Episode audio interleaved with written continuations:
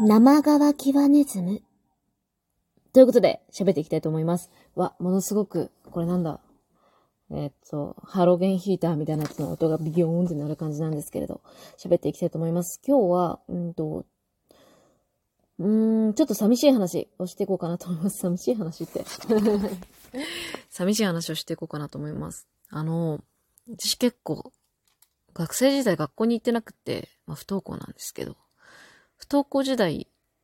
唯一、いやお前不登校なんだったらそれをやめとけよ、みたいなことだとは思うんですけど、ちゃんと外出る機会っていうのがあって、その外出る機会で何してたかっていうと、あの、唯一幸せみたいな、なんかやっと生きていける、生きてる心地したみたいなのがあって、本当あんま良くないんですけど、あの、カレー屋さんあるじゃないですか。あの、なんだろう。えっ、と、フードコートの中に入ってるカレー屋さんの、あの、外国から来て働いてる方まあ、もしかしたらそこに住んでる方かもしれないですけど、あの、ネパールの方とか、あの、インインドカレー屋さんで働いてる方に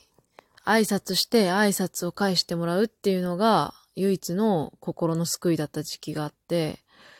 なんかね、もう本当に、なんか、その、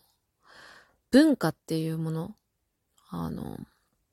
海外の文化みたいなものに対して、こう、なんかこう、自分自体があんまり、こう、しっかりとした理解とか、そういうものができてない状態で、このこと、これをちょっと語るのは危ういなとか思ったんですけど。でもなんか、そう、結構、その、挨拶してもらう。もちろん、頼んでね。カレーを頼んで、挨拶してもらって、で、挨拶返して、みたいなのが唯一の心の救いで、なんか、自分に、何の、なんかさ、結局、自分に対して向けられる、ちゃんとした言葉が、外界のちゃんとした言葉がそれくらいだった時期っていうのがあって、その時本当にしんどくって、なんか、何にもできなかったんで、こう、家でね、あそう。本当家で布団にくるまってるか、インターネット見てるかみたいな感じで、ホームページ制作とかしてたんですけど、まあでも今、今もうその知識も全然抜け落ちて、その時なんか不登校だったことが良かったことってほとんどないんですよ。ほとんどないんだけど、そう。なんか唯一、そうやって、外国の文化というか、その笑顔みたいなものに救われていたなっていう話です。でこれって、なんか今からしたら、なんかそうやって、それこそさ、サプライズ、サプライズで、こうなんか、海外の人が、おめでとうって祝ってくれるみたいな VTR を読ませ、VTR とか読ませてお金払って読ま読んでもらうみたいなあの文化ってあるじゃないですか。ああいうのがあんま良くないんじゃないかって言われてる中で、私もなんかその時の自分が唯一救われてたからそれを肯定したい気持ちもあるんだけど、結局あんま良くないなっていう思ったりとかもするし、そのぐらつきっていうのがね、結構自分の今の精神のなんかメンタルのなんかしんどい部分をついてくるんですよね。なんか過去の自分がそれに救われてたけど、だけどだからといってそれが全部許されていいわけじゃないっていうか、こう外国の人にばかりそういう得意性みたいなものを見出すことが果たしていいのかどうかっていうのがすごい切ないけど思うことだななんて思います。そう。私はなんでこんな話をしてるかっていうと、なんかね、2、3週間ぐらい前の時に、あの、どんなにこう喋っても伝わらない外国のコンビニので働いてる外国から来たであろう。外国から来たのかなわかんないけど、まあ、そこにもうずっと住んでる方かもしれないんですけど、多分外国の方、名札的に、名前的にも外国の方で、っていう方のコンビニでこう、話してるコンビニでこういう風にしてほしいんですけど、みたいな。チケットの発見かなだったような気がするんですけど、チケットの発見をしてほしいんですって言った時に、それがもうなんかうまいこと伝わらなくって、そのコンビニってもともと、チケットの発見だったからなんか荷物の受け取りだったか忘れたんですけど、そのコンビニってなんかいつも荷物を紛失したりとか、あと、荷物を紛失したりとか、なんかちょっと、あの、別にそれは外国から来た方とだからとかじゃなくて、毎回毎回、あの、最、なんかもう、全然、なんか、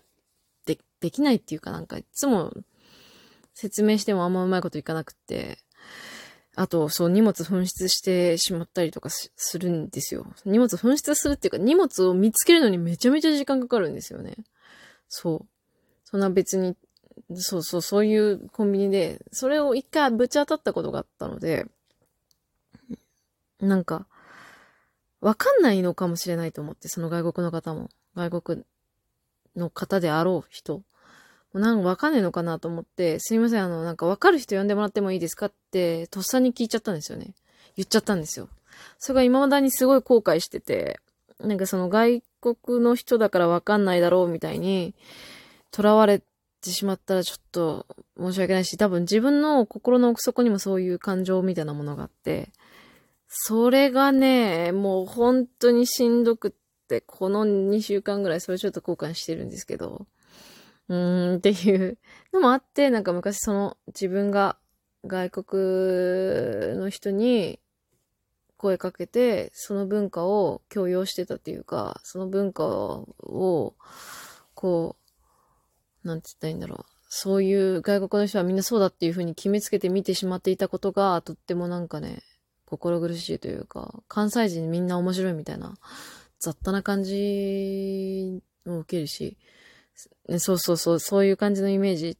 もう思われたくない人もいるだろうに、とか思ったりとかするんですよね。っていうチクチクチクチク、そういう部分を考えてしまって、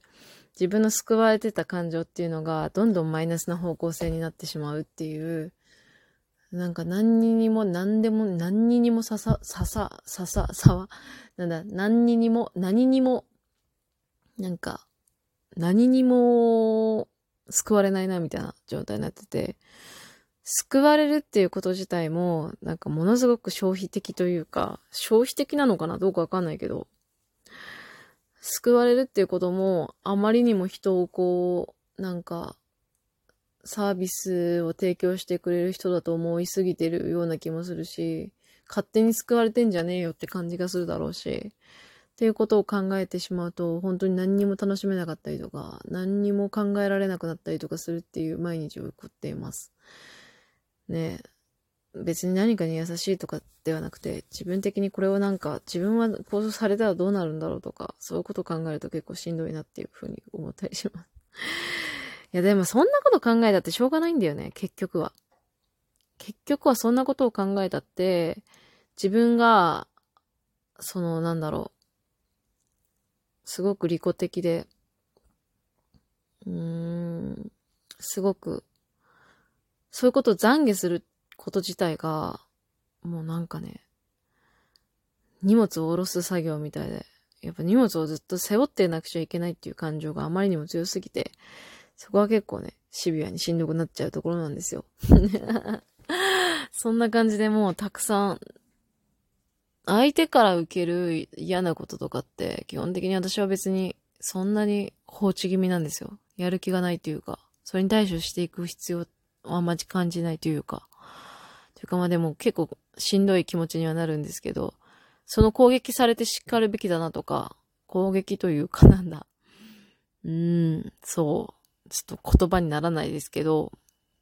嫌なことされても、それはされて叱るべきことをしたんだっていう考え方になってしまうので、自分自体に何かされることは、あれなんですけど、加害妄想的なところがすごい強くって、でもそれを認識さしてるってことはどうなんだみたいな、すごいバカみたいなループに入ってしまう、うつモードになってしまうというね。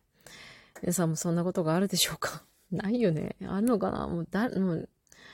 自他とものき、だ、自他の境界がすごい曖昧だったりとかして。もうね、ダメなんですよ。そういうのもあって結構エンターテインメントが苦しいって思ったりする時もあるんですけど、オタクをやっていく上では結構ね、あの、そういうことばっかなんで、もう何がね、好きかなんかもわかんなくなりますよっていう感じです。はい。なんか、ね、それこそ、最近で言うところのというか、自分の性質とかって結構 HSP っぽいのかとか。まあなんかね、そんな繊細じゃないんですよ、私自身はそんなに。なんですけど、細かくてそういうめんどくさいこと それがね、なんか、人にめんどくさって思われたらしんどいなとか、思いながらやってます。はい。そんな感じです。それでは、もしね、そんな同じような気持ちがあるよ、みたいな人がいたら、お便りでも何でもいただけたら、返信して、なんとかします。ぜひ、またどこかでお会いできたら、それではおやすみなさい。バイバイ。